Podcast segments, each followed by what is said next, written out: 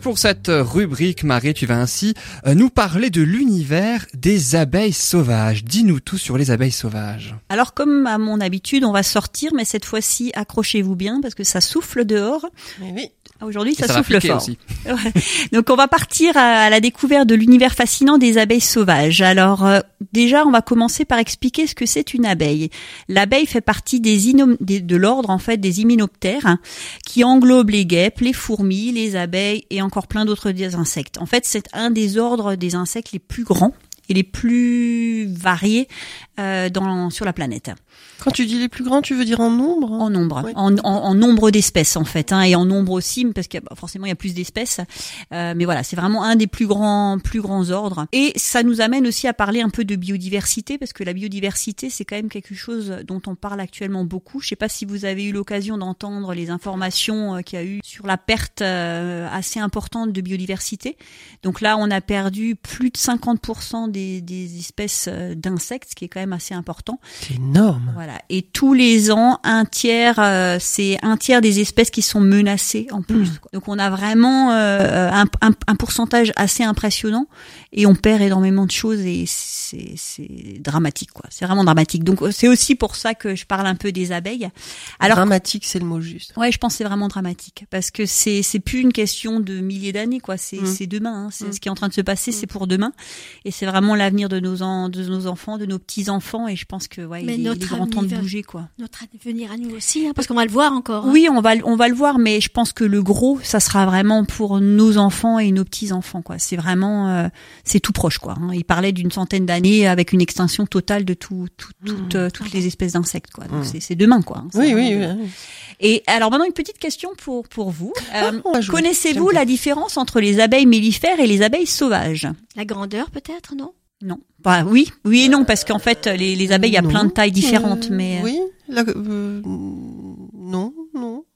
La couleur, non, je vais dire une ânnerie. hein. bah, Une est domestiquée. par rapport à leur mode avait de les- vie, par rapport par- Une Euh, est domestiquée et l'autre général. n'est pas. Voilà, Oui, c'est voilà, tout à Ah fait. oui, oui, oui, Tout oui, à fait. Donc il y a le côté la mellifère et effectivement on l'appelle aussi d'ailleurs abeille domestique. hein. L'abeille sauvage par son nom, porte bien Ouais, l'information qu'elle n'est pas Mhm. domestiquée, elle est sauvage. Quoi d'autre? Est-ce que c'est ces gros essaims qu'on voit souvent euh, C'est ça les abeilles sauvages? Non, non, non, elles sont pas du tout en groupe. hein. Elles vivent très souvent euh, seules. Euh, Les essaims, c'est vraiment les abeilles mellifères euh, qui vivent en communauté.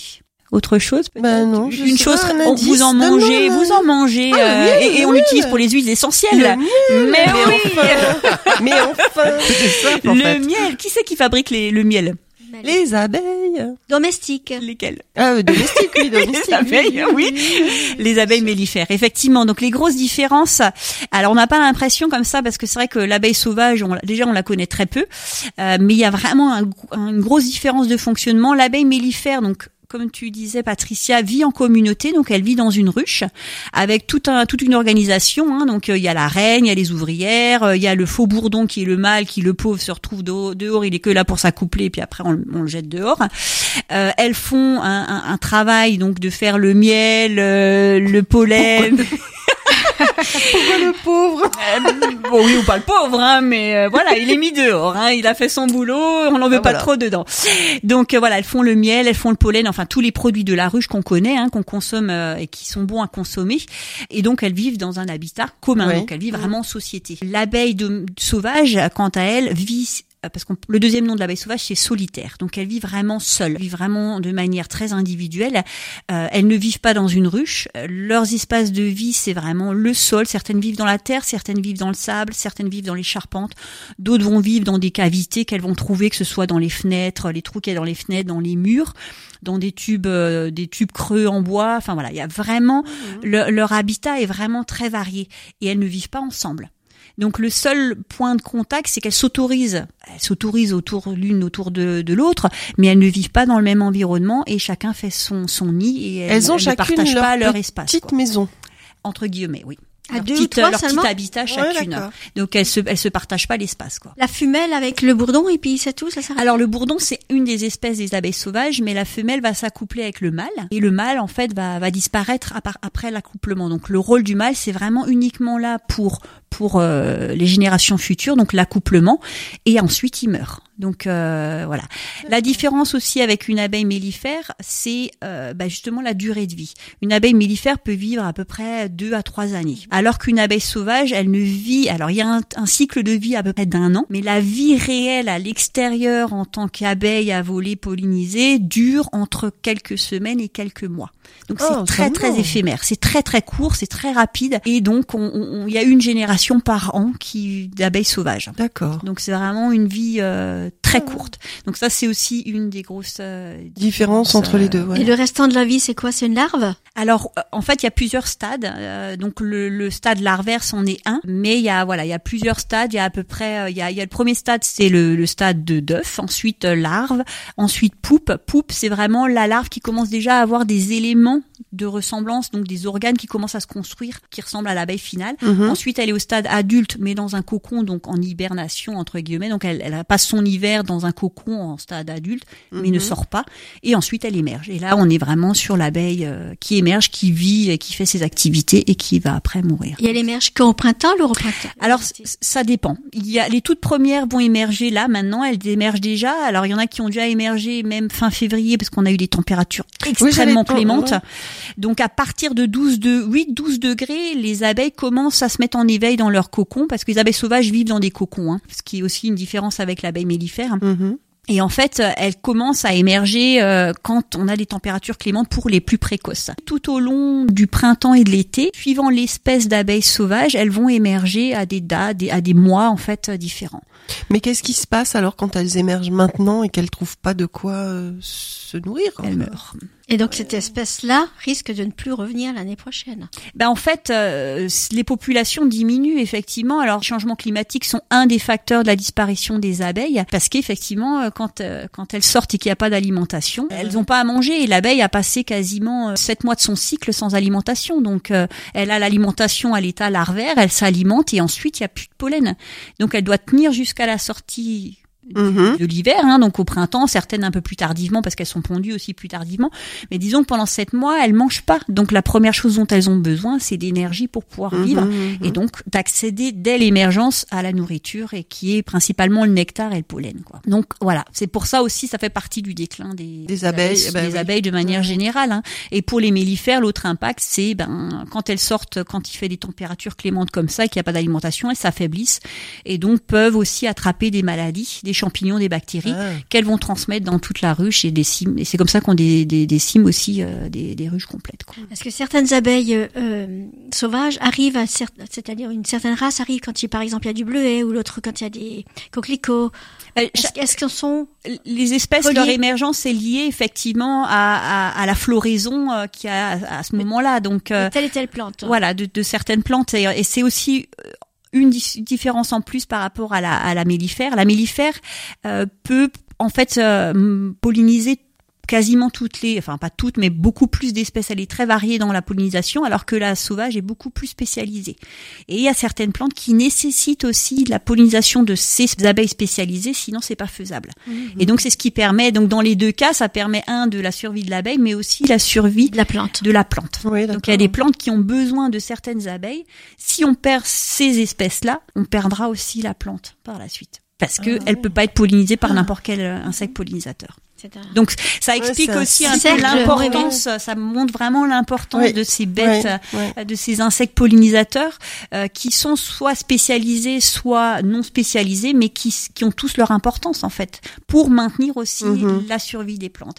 Et ça me fait rebondir sur une des phrases euh, que je, je me suis notée de d'Albert Einstein en fait qui dit que si l'abeille disparaissait de la surface de la Terre, l'homme n'aurait pas plus de quatre années à vivre euh, pour devant lui en fait. Hein. Plus d'abeilles, plus de pollinisation, plus de plantes, plus d'animaux, plus d'humanité. Mon Dieu. Donc euh, voilà, ça montre vraiment l'importance de tous ces Pas très réjouissant tout ça. hein. Si, parce que, enfin, non et oui parce que je pense qu'on on peut faire notre part. Moi, je l'ai vu euh, avec mes abeilles. En fait, en l'espace de quatre ans, je multiplie chaque année la population par trois. Il y a des petites choses à mettre en place et c'est, c'est je pense, ce qui, ce que, ce qu'on peut aussi, euh, je peux, vous- je peux, dont, ce dont je peux vous parler maintenant, c'est qu'est-ce qu'on peut faire justement pour aider ces abeilles? Planter des fleurs Planter des fleurs, sur les balcons. Ouais, sur les balcons, dans les jardins, euh, dans les villes, hein, même dans les villes. hein. Ah oui. Ramener de nouveau la Ouais. nature en fait au, au cœur de toutes les activités. euh, vous avez d'autres idées de ce qu'on pourrait faire pour les abeilles euh, sauvages? Alors on a les, les plantes, donc le couvert. Hein, en fait, c'est l'alimentation. Ouais. mettre Ah oui, l'alimentation. il, existe des petits, des petits habitats de, pour insectes, c'est ça oui. hein Alors, faut Mais faire oui, attention. je- hein, je faut suis faire pas très sûre, très ça, pour les- attention. Euh, Il faut, il faut effectivement donc il y a le couvert, il y a le gîte, donc leur fournir le gîte. Mais attention aux hôtels à insectes qu'on vend dans Voilà, les commerces ces ou qu'on voit dans les villes. C'est une aberration absolue. Les gros hôtels à insectes qu'on trouve partout Oui, oui, dans oui, les oui, villes, oui, dans oui. les écoles, etc. C'est la mode. C'est une aberration absolue. Pourquoi? Parce qu'on concentre sur un même espace les prédateurs et les et les et les proies. Ah. Donc les Ah oui. parasites vont s'installer à côté des abeilles, donc forcément elles ont un accès facile. Et quand on concentre les populations, on concentre aussi les parasites. Et donc tout l'effet escompté, ben il est juste euh, bon pour la poubelle. Donc on tue plus Mm. qu'on ne favorise. Donc il faut mettre des gîtes, mais il faut les, les répartir, mettre des petits gîtes. Donc ça, ça, on en peut appeler ça des hôtels à abeilles pour celles qui vivent dans dans des tubes par exemple. Mais après c'est aussi de laisser laisser la nature en fait. Donc laisser des terrains vagues, laisser euh, des Ah tas bah de sable, euh, laisser du bois mort, laisser, enfin, Comme tu le disais là la où elles dernière vont fois. pouvoir s'installer, laisser tous ces éléments naturels dans dans la nature. quoi. Comme tu le disais l'autre dernière fois, ne pas tondre son gazon systématiquement, laisser les feuilles par Exactement. terre. laisse- et- et... voilà. Et puis de la tonte aussi, faites des tontes tardives pour laisser bah, le, le, le trèfle, laisser le pissenlit fleurir, laisser toutes ces, ces plantes fleurir. Parce que quand on coupe tout le temps, elles n'ont pas le temps de fleurir et donc on enlève le nectar aux abeilles. Donc laisser aussi des zones de friche euh, et c'est valable pour les mairies aussi, les communes, c'est de laisser des, des, des, des terrains vagues où la mauvaise herbe, entre guillemets, hein, j'appelle ça, je mets ça entre guillemets, euh, qui sont des plantes déjà souvent médicinales et en plus ultra riches euh, pour pour nos insectes pollinisateurs. Mhm, C'est vraiment- mhm, mhm. Euh, c'est une des actions qui est très facile à faire, c'est voilà laisser la vie. euh, Pour qu'elle puisse avoir de quoi se nourrir et aussi le gîte. Exactement, c'est ça. Et en fait, ce qu'il faut faire quand si vous voulez vraiment favoriser ça auprès de chez vous, à la maison, dans votre jardin, ou euh, c'est d'avoir le couvert à proximité du gîte. Ne pas les dissocier, parce que c'est pareil. Il faut Mm. pas que ça l'abeille fasse 50 bornes pour aller euh, Oui, chercher oui, son oui. alimentation. Elle va voler jusqu'à 3 kilomètres pour aller chercher son alimentation, mais ça va la fatiguer et en plus Bah, surtout quand euh, elle voilà. vient d'émerger, j'imagine Voilà, elles ont besoin à proximité, que- voilà. Et après, il y a des petites plantes toutes faciles, même chez vous, à mettre euh, pour les premières qui émergent maintenant au printemps. Le muscari, la prime vert, euh, la bruyère, euh, toutes ces petites plantes, euh, euh, crocus aussi, qui sont très jolies, qui font mettre Ouais. plein de couleurs à la sortie de l'hiver où c'est assez gris, où on a envie de nouveau de peps et de couleurs, qui sont très belles. Et en même temps, elles favorisent pour les premières émergentes qui sont un peu euh, sans rien, Oui. d'avoir tout de suite accès à, à de bonnes choses. Et après, ben, les fruitiers, hein, c'est vraiment la source. euh. Des sauvages, il y en a, il y en a beaucoup en ville? Alors en ville, on peut en trouver s'il y a, s'il y a, s'il y a le- le- le- l'alimentation qu'il faut. En sachant qu'en France, pour vous donner une idée, il y a plus, à environ 1000 espèces d'abeilles sauvages. On en a euh, environ 2000 en Europe et 20 000 dans le monde d'espèces hein, différentes. Elle ressemble C'est à, à la l'abeille mélifère Euh, alors certaines oui, certaines oui, c'est, c'est- elles sont alors elles ont le même le même fonctionnement, hein, donc les ailes, euh, le corps, Jaune et noir. Non, par contre la couleur elle peut être très variée. Il y en a qui sont rousses, il y en a qui sont toutes noires, euh, il y en a qui sont jaunes et noires. euh, c'est très très varié, que ce soit dans la couleur, dans la forme, dans la taille. Voilà, donc euh, c'est en plus très beau pour les yeux, quoi. À regarder, je, je vous invite vraiment à aller dehors et à observer en fait ce qui va butiner sur vos, vos fleurs. Et c'est juste magique, quoi. Elles sont, il y en a certaines qui sont microscopiques, on voit quasiment pas à l'œil nu.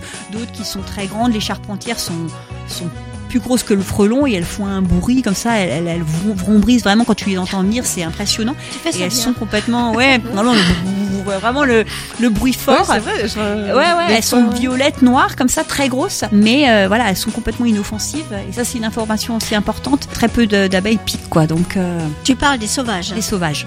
Et si elles piquent, euh, qu'est-ce qui se passe? Elles ont de quoi piquer? Alors, en fait, euh, les femelles sont équipées de dards, mais euh, le dard est très, très peu petits et donc n'arrivent pas à piquer la chair humaine. Elles sont vraiment faites pour leur, leur proie, mais pas pour piquer par, comparativement à la mellifère, pas pour piquer Mhm. l'humain. Par contre, elles sont certaines équipées de mandibules, donc c'est des petites pinces à l'avant qui leur permettent de découper certaines choses. Si on les prend dans la main, elles vont pincer. Donc c'est plus un côté pincement qui, qui est un peu voilà qu'on sent hein, comme si on se pince nous-mêmes, mais c'est pas. pas. Et si vous vous faites piquer, vous mettez une goutte de lavande aspic sur...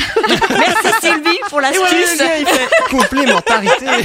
eh ben merci beaucoup Marie pour cette belle découverte autour de l'univers des abeilles sauvages. Euh, c'est vrai que toi tu es beaucoup sur les abeilles sauvages. Hein. Tu avais dit dans la chronique que tu en as toi-même. Hein. C'est ça Oui, des abeilles ça, sauvages. c'est hein, ça, ouais. Je- je- J'essaye de faire ma part et de les aider à, à- à se repeupler un petit peu. Cohabite bien avec les abeilles mellifères. Complètement, oui, oui, avec tout, tout insecte en fait. Hein, elles sont habituées dans le dans la nature à, à cohabiter en fait. Hein, c'est aucun sans aucun souci. Et euh, tu, tu connais déjà le, le thème de ta prochaine chronique. euh, quel animaux tu vas encore nous parler après, après les abeilles sauvages, non? Non, pas encore. Ah, ça serait une Je me laisse le temps de la Ah, réflexion. pas donné sera suivant l'envie du moment, euh, suivant peut-être aussi l'actualité, ce qui se passe dans le ouais. monde. euh, Voilà, donc je verrai. Mais en tout cas, c'est vrai que les chiffres que tu avais donnés tout à l'heure font particulièrement réfléchir. Ouais. euh, quand même et c'est vrai que c'est utile de s'en rendre compte et de se faire une idée de la catastrophe que ça pourrait être si jamais par malheur les abeilles disparaissent un jour ou l'autre. Merci beaucoup Marie pour cette belle Merci. bulle d'air frais.